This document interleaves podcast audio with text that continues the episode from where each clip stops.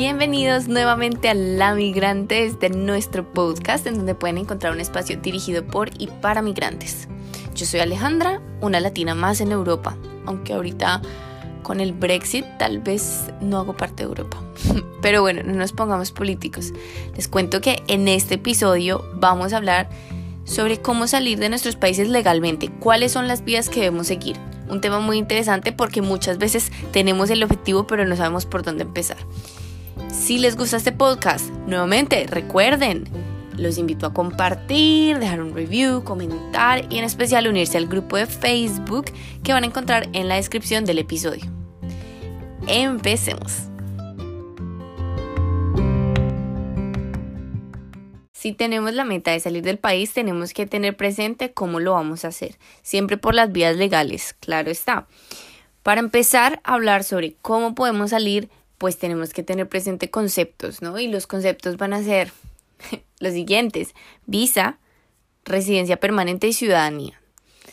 Este, esta, esta sesión de hoy va a ser un poco teórica, pero créanme que esto sirve muchísimo. Si ustedes no saben bajo qué condiciones están yendo y qué es una visa y cómo funciona, pues, pues muy difícil sacar una, ¿no? Recuerden que cuando uno quiere salir del país, lo que más busca es ahorrar en costos.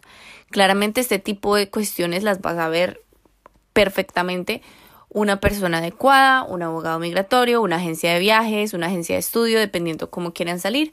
Pero pues muchas personas optan por la vía de estudiar ellos mismos y ayudarse solitos. Entonces, si usted es una de esas personas, pues le recomiendo seguir escuchando. Recuerden que Internet está llenísimo de información, tanto buena como mala, entonces informarnos muy bien. Aquí esta es una información muy general y recuerden que, que todas estas categorías cambian un poco y se fusionan o se crean nuevas de acuerdo a las legislaciones de cada nación. Entonces, no van a ser las mismas las leyes migratorias de Estados Unidos que las de Canadá, que las de Australia, que las de Japón. Entonces, hay que ser también muy cuidadosos con eso. Pero sí hay un marco general del que vamos a hablar hoy. Entonces empecemos con la clarificación. Visa. Una visa es una autorización. Una autorización temporal. Temporal significa tiene fecha de inicio y tiene fecha de final. Importantísimo. Esta es la que nos ponen a nosotros como un sello, un, un sticker grande en el pasaporte visa americana, visa británica. Entonces, esa es la visa que tiene una fecha de inicio y fecha de final. ¿Esto qué significa? Que como tiene fecha de fin, si tú sigues en el país después de la fecha de expiración de tu visa, pues vas a estar ilegal. Nuevamente, allá hay un, un poco de una línea un poco delgada. Por ejemplo, conozco el caso de una visa, visa J1 en Estados Unidos para campamentos de verano, de lo cual vamos a hablar en otro episodio, pero en esta visa tú tienes 30 días adicionales, 30 días de gracia después de la expiración de tu visa, entonces allí no estarías ilegal, pero en la mayoría de casos pues tienes que salir antes de la fecha de terminación de tu visa o aclara tu situación migratoria, sea extendiendo tu visa o cambiando de visa, en fin. ¿Quiénes necesitan visa? Usualmente nosotros latinos necesitamos visa para ir a muchísimos lugares. Entonces, sea visa de turismo, visas de corta duración, ¿cierto? Visas que son relativamente sencillas de conseguir, en donde no se tienen muchos requisitos, simplemente te presentas, en algunos tienes entrevistas, como la visa americana, en algunos otros solamente mandas tus papeles en línea, eh, mandas tu pasaporte por DHL usualmente y te lo devuelven con tu sticker y sale. Entonces, la forma cuando uno se va del país con el plan de volver a su país de origen, pues normalmente va a ser a través de visas, ¿no? Que me voy a estudiar, que me voy a trabajar un año, que me voy a hacer esto, pues va a ser a través de visas. Perfecto. El siguiente concepto es la residencia permanente y este ya tiene más sentido cuando una persona quiere emigrar de forma permanente, claramente. Entonces, esta condición tiene un periodo indefinido, pero tiene unas condiciones. Entonces, ¿cuáles son las condiciones? Depende, ¿cierto? Depende de la nación, pero usualmente tú no puedes salir del país por muchísimo tiempo. Algunos lugares te dicen no puedes salir más de seis meses por año, otros te dicen no puedes salir más de un año por los últimos cinco años, en fin. Varía, pero es importante tener este concepto presente porque si lo que quieres es salir de tu país de forma permanente y no tener que volver, pues esto es lo que tienes que aspirar y a esta es la información que tienes que buscar, cómo adquirir una residencia permanente, porque de nada me sirve mantener visa tras visa tras visa que cuesta muchísimo dinero, que consume muchísimo tiempo y pues que necesitas una razón específica para estar. Luego hablaremos un poco más de los tipos de visa y de las formas para salir, pero tengamos presente pues que la residencia permanente va a ser ese vehículo, ese, ese, eso que me va a llevar a quedarme por fuera. Este también es llamado, mal llamado diría yo, el green card, que eh, se usa mucho en la cultura americana, pero digamos que en otros países pues no, no es tan conocido. Finalmente tenemos el concepto de ciudadanía en donde diferente a la residencia permanente, tú tienes tu pasaporte de otro país, tú puedes participar en cargos públicos, puedes eh, ser elegido y elegir, puedes incluso actuar como jurado en el sistema judicial, puedes salir del país sin límite de tiempo. Entonces, por ejemplo, si yo soy colombiana y me voy a Canadá y tengo una ciudadanía canadiense, pues yo tendré mi pasaporte canadiense, mi pasaporte colombiano también, porque algunas naciones permiten la doble nacionalidad y me puedo ir de Canadá cuando yo quiera sin preocuparme porque se me va a quitar esa autorización de residencia permanente. Entonces, el primer paso es la residencia permanente para luego pasar a la ciudadanía. Usualmente se piden aproximadamente 3, 5 años aproximadamente después de tu tener la residencia permanente para adquirir la ciudadanía. De nuevo, todo esto cambia dependiendo de la nación, pero eso es como la regla general. Entonces, si lo vemos desde cierta forma, los pasos a seguir para yo poderme quedar por fuera saliendo desde mi país, inicialmente va a ser una visa, luego va a ser una residencia permanente y luego va a ser una ciudadanía si es lo que quiero. Algunas personas no, no lo buscan y prefieren quedarse con su estatus de residente permanente, súper válido, pero está la opción. Teniendo eso presente, tenemos que pensar que entonces hay diferentes formas de emigrar, ¿sí? Primera forma de emigrar, a través de estudios. Las vías de estudio son de las mejores para salir del país. Realmente te ayudan muchísimo el proceso de adaptación porque llegas en un espacio un poco más controlado, en donde no tienes tanta responsabilidad, no tienes que conseguir un trabajo profesional, puedes mantenerte con trabajos de estudiante, en algunas naciones se permite trabajar mientras estudias, en algunas otras no. Y algo pues en particular es que este tipo de visas pues te van a requerir un nivel de idioma avanzado, a menos que te vayas a estudiar pues el idioma, en ese caso pues no, pero usualmente si son programas de maestría o college o incluso pregrados, pues te van a pedir un idioma, eh, un nivel del idioma avanzado. Y hay una competición fuerte, especialmente en, en programas de posgrado, maestría y PhD porque son perfiles de todo el mundo, normalmente en universidades muy prestigiosas, en donde se pelean los cupos para ingresar. Entonces las personas que planeen usar esta vía pues tienen que prepararse muy bien, tener su examen IELTS con un puntaje muy alto, tener muy buenas notas, tener reconocimientos extracurriculares, etc. Este claramente va a ser una visa, ¿cierto? Porque tiene fecha de inicio, tiene fecha de fin, inicio cuando inicia tu programa académico y termina cuando termina tu programa académico. Algo muy importante que mencionar en este ítem es tener mucho cuidado con becas y digo becas entre comillas porque existen muchas ofertas que se ofrecen como becas pero realmente son créditos condonables. ¿Qué es un crédito condonable? Una deuda. un crédito es una deuda que se puede condonar si cumples unas condiciones. Condonar es perdonar la deuda. Condonar es que no te la cobran si cumples con ciertas condiciones. Y muy Usualmente la condición de estos créditos condonables o mal llamados becas es que tienes que volver a tu país de origen por una cantidad de años. Estos son los casos de becas con futuro, de becas del ICETEX. Normalmente, si una de estas oportunidades las ofrece nuestro país de origen, nuestro gobierno, pues esto va a tener esa condición, porque no tendría sentido que tu gobierno te pague para estudiar afuera, que te dé una beca, que, que te dan un seguro médico, que te dan los tiquetes, que te pagan una manutención mensual, que vives súper bien, pero que te vas a quedar fuera. No, porque lo que quiere el gobierno es tener una muy buena mano de obra, muy calificada, que vuelva a su país, pues a replicar lo aprendido. Entonces no tendría sentido, claro. Entonces se recomienda muchísimo buscar programas, si se quieren a través de becas, pues que se busquen programas que no sean por gobiernos, especialmente gobiernos latinos, porque siempre te van a pedir volver de tu gobierno, de tu país de origen. Hay tantísimas organizaciones y también gobiernos de esos países, de países en donde están las universidades que ofrecen becas y no créditos condonables, a través de los cuales pues puedes ayudarte. También tener presente que en muchísimos casos puedes adquirir becas después de estar admitido en la universidad a través de la misma universidad. Y becas, entendamos becas, no, una beca no es que te pagan el 100% de la matrícula y que te dan manutención y que te pagan los tiquetes y que te pagan el, el seguro médico, no necesariamente. Las becas vienen de muchas formas. Puede que una beca sea, te damos la comida puede que una beca sea, te damos 200 dólares al mes. Esos también son becas. Entonces hay que de pronto desprendernos un poco de esa idea de que una beca es que te pagan todo, porque muchas universidades, por ser un estudiante internacional y de pronto al presentar tu situación en particular, te ofrecen la opción de ayudarte con una u otra cosa y pues esto es bienvenido, pero claro, estas opciones se van a abrir una vez tú estés admitido en el programa y ya estés allá.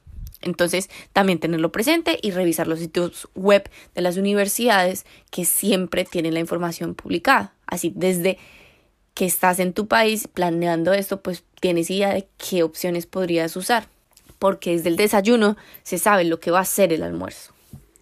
Un poco ahí la desventaja de los programas de estudio, pues es el costo, ¿no? Sí, sí somos conscientes que la educación es, costosa, especialmente si ganamos en pesos y lo que pretendemos es pagar un programa de estudio en dólares o en libras. Entonces hay que tenerlo presente, por eso muchas veces se acude a estos programas eh, de becas. Algo que también vale la pena resaltar, y es una posición que escuché y que me parece también muy válida. Hay personas que dicen y que apoyan usar estos créditos condonables y que afirman que está bien que si tú usas estos créditos condonables, pues que tú tienes la plata, que te prestaron la plata y que si logras quedarte y consigues un trabajo, normalmente los programas de maestría o posgrados tienen eh, la sección de pasantías. Si logras engancharte en una empresa que te da la pasantía y tienes un buen trabajo, pues fácilmente puedes pagar el crédito y no pasa nada. Es que entendamos que no es que te van a meter a la cárcel, no te van a iniciar un proceso, a menos que no pagues, pero no, no es que estés haciendo algo mal, simplemente que te dicen que la condición para perdonarte la deuda es volviendo a tu país. Si no vuelves, pues pagas la deuda. Si tienes con qué pagarlo, pues súper, o sea, no hay de qué preocuparse. Digamos que ahí cuando lo difícil es cuando uno de pronto no, no consiguió o se quedó pero en un trabajo un poco regular, no que te pagan tan bien, no tienes cómo pagar las, las, los créditos, en fin. Esto hay muchas formas de, de solucionarlo, se pueden refinanciar, en fin las formas las hay, ¿sí? Yo les dejo la información y bueno, cada caso en particular será especial y hay que revisar las condiciones de cada uno. Ojo, tener presente que no todos los programas de estudio en donde tú consigues una visa de estudio generan un permiso de trabajo, porque esto es una concepción que no sé por qué la tenemos en la cabeza y es que muchas personas creen, siento que esto es porque en algunos países sí pasa así, pero es que no es en todos y no es por cualquier programa de estudio, pues que tú estudias y que inmediatamente después de terminar el programa de estudio te dan un permiso de trabajo. Pues no es así siempre, que son circunstancias muy particulares que tienes que revisar la duración de tu programa, qué tipo de programa, en qué nivel académico está tu programa, para ver si esto realmente te puede dar un permiso de trabajo y bajo qué condiciones, que si es cerrado, que si es abierto, que si puedo trabajar solo para una persona, que si puedo trabajar para más, en fin. No nos confiemos, tenemos que revisar muy bien la información de sitios web confiables y no de personas que les dicen, si esto es así. No, revisen siempre, double check porque uno nunca sabe.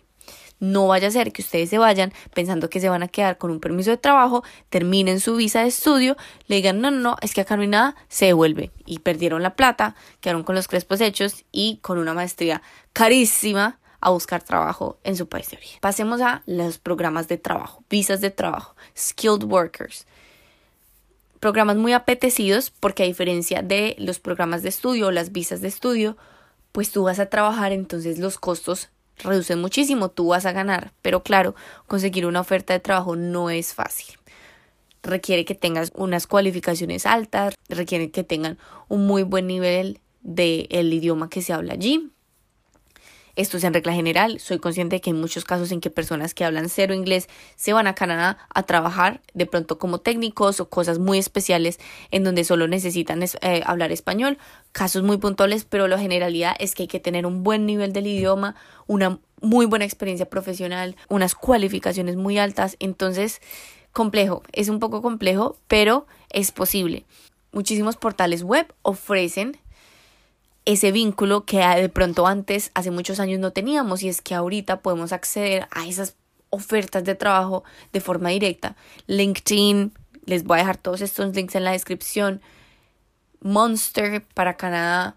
Hay muchos portales web en donde ustedes pueden participar de esto hay muchísimo que hablar, podemos hacer un episodio dedicado únicamente a esto, pero hay que ser muy conscientes del mercado laboral que están participando y que las necesidades cambian, que todo cambia, que no es lo mismo un CV, un, una hoja de vida para una empresa colombiana que para una empresa americana. Entonces hay que ser muy conscientes de esas cosas y adaptarse a la oferta de trabajo. Las visas de trabajo usualmente tienen un costo un poco alto, pero yo creo que valen la pena porque finalmente tú vas a trabajar.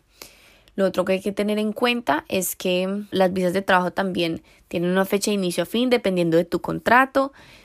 Hay visas de, trabajo abiertas, hay visas de trabajo cerradas, pero todo esto va a depender de tu situación migratoria en particular. Recuerden también que cada país hace unos requerimientos muy específicos frente a las visas de trabajo. Les cuento mi, mi, situación en particular. Yo tenía una idea de cómo era sacar una visa de trabajo muy diferente a cómo lo es sacar una visa de trabajo en el Reino Unido. Yo tenía mucho la idea de cómo era en Canadá, era relativamente sencillo, no se tenían tantos papeles, pero les cuento que para sacar una visa de trabajo en Reino Unido, siendo de Latinoamérica, es muy complejo, no solamente es muy caro, aparte de que es muy caro, tienes que pagar los lo correspondiente a la salud por el tiempo que vas a estar, por el tiempo de tu visa, o sea, el tiempo de tu contrato y aparte tienes que conseguirte un sponsor. Entonces esto es importantísimo porque entendamos que en la mayoría de países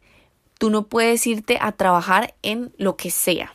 Es decir, tú no puedes decir, yo por ejemplo, que yo ya estaba en este país, voy a conseguir una visa de trabajo trabajando en el supermercado. Así no funciona. Normalmente las visas de trabajo surgen porque el país siente la necesidad de traer esa fuerza laboral de afuera porque no tiene cómo suplirla desde adentro.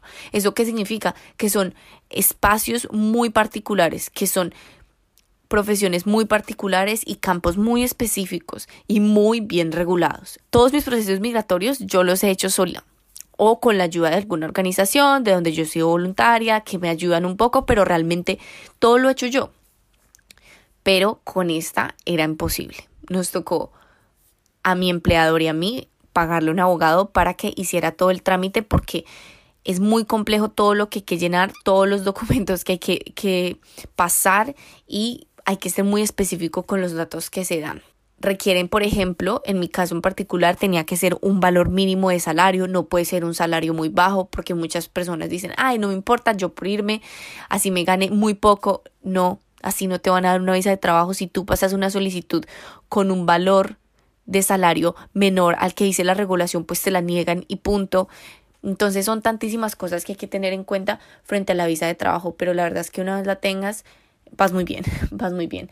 Esto no es para desanimar, simplemente es para ir con los ojos bien abiertos y entender pues cuáles son las condiciones y que las cosas no pasan así mágicamente, sino que hay que estudiar, hay que conocer la regulación, hay que saber cuáles son las condiciones bajo las que voy a entrar a ese país. Hay otras dos figuras em, que de pronto ya son un poco más excepcionales. Primero, la figura de asilo, que es como lo que uno siempre escucha en las noticias de asilo político y es una figura de protección en donde un país le ofrece ese, ese resguardo a una persona que está huyendo de algún tipo de persecución de su país de origen. La ventaja de estos programas es que tienen muchísimas garantías porque lo mismo el país dice yo te protejo, entonces te doy estudio, te ayudo a encontrar un trabajo, te doy muchos accesos a subsidios, en fin, son programas muy particulares y de nuevo esto no es que cualquier persona lo puede hacer. No, estos no son, estos son programas excepcionales y realmente son para personas que lo necesitan, personas que han sufrido algún tipo de persecución. Entonces no es que, uy, que me voy a inventar, que me amenazaron y me voy a aplicar al asilo a Suiza. No, así no funciona. Realmente para este tipo de, de, figuras, pues es mucho más sencillo para estas personas eh, acceder a la residencia permanente, pero de nuevo, casos muy particulares. Y si usted siente que está siendo perseguido en su país de origen, por favor busque ayuda de las autoridades competentes. Finalmente tenemos la figura del sponsorship o el patrocinador, en donde un ciudadano o residente permanente de otro país pide o solicita al gobierno de ese país que se le autorice la llegada de personas a su cargo. Entonces es como pasar papeles para un familiar, ¿no? Que lo hemos escuchado mucho, o incluso para reunir nuevamente el núcleo familiar, de pronto personas que estaban casadas y se separaron por, por el hecho del viaje, entonces pide a su esposa o a sus hijos, en fin, esto que no se confunda con la figura del sponsorship que se necesita para una visa de trabajo. En esencia es la misma figura en el sentido que alguien, sea una empresa o una persona, se hace responsable por ti en el caso de la visa de trabajo, tu empleador, sea una empresa o un empleador como persona natural, se hace responsable por ti y tus obligaciones y en esta figura pues va a ser una persona que se hace responsable por otra usualmente se piden condiciones, no es que cualquier persona dice, uh, me quiero traer a toda mi familia, a mi tío, mi abuela, mi primo y me los traigo a todos, no es tan sencillo, se requieren unos grados eh, de consanguinidad específicos, es decir, no puedes pedir a tu tío hermano cuarto político, no, eh, son rigurosos y también se pide que la persona usualmente presente sus declaraciones de renta para ver que tiene el dinero para sustentar las necesidades de las personas que llegan o que traen y es un proceso largo, un proceso de años, pero sabes que la persona que está siendo beneficiada por esta figura de sponsorship patrocinador pues va a llegar con todas las garantías y con su estatus migratorio al día y perfecto. Entonces, una figura también muy positiva. Toda esta información muy necesaria para tener en cuenta y entender que se adapta a mis necesidades y a mis deseos. Cómo yo uso esta información según lo que yo quiero. Que tengo el dinero para estudiar, perfecto, me voy por una visa de estudio. Tengo que mirar qué programa para que me dé un permiso de trabajo, para poder cuánto tiempo después tengo que trabajar para que me dé una residencia permanente y cuánto tiempo me tengo que quedar para que me dé la ciudadanía. Todo tiene que ser muy planeado y todo debe ser por etapas. Esto no puede ser una decisión espontánea, por favor, que sea planeado y que tengamos presente las condiciones por las que vamos a salir y qué significa y qué consecuencias trae con ello. Entonces, para recapitular muy, muy rápido, muy rápido, cuatro vías principales, estudio, trabajo, asilo, sponsorship. Las primeras, estudio y trabajo, pues van a estar cobijadas por visas, en donde son unos permisos especiales con fecha de inicio y con fin que tienen que tener pues un programa de estudio o un contrato de trabajo para poder expedirse. El tercero, una figura muy particular y muy específica para personas que han sido perseguidas y que tienen muchísimos beneficios y usualmente consiguen su residencia permanente muy fácil. Y el cuarto, la figura de sponsorship que toma mucho tiempo, pero realmente es muy beneficiosa para la persona que la puede recibir. Bueno, no siendo más, después de esta lección de migración, les dejo la tarea para que cada uno se vaya a pensar pues cuál es la opción que más les beneficia y empiecen a trazar su plan para salir del país.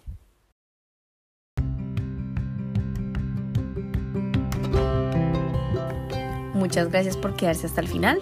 Lo aprecio muchísimo. Recuerden, por favor, unirse al grupo de Facebook, participar, comenten cuál es su plan migratorio, cuál es ese destino al que quieren ir y por qué vía a ver si podemos empezar a construir comunidad a través de ese espacio. Recuerden también seguir el podcast y estar pendiente del próximo capítulo que va a estar muy, muy interesante. Muchísimas gracias, cuídense mucho, nos escuchamos pronto. Chao, chao.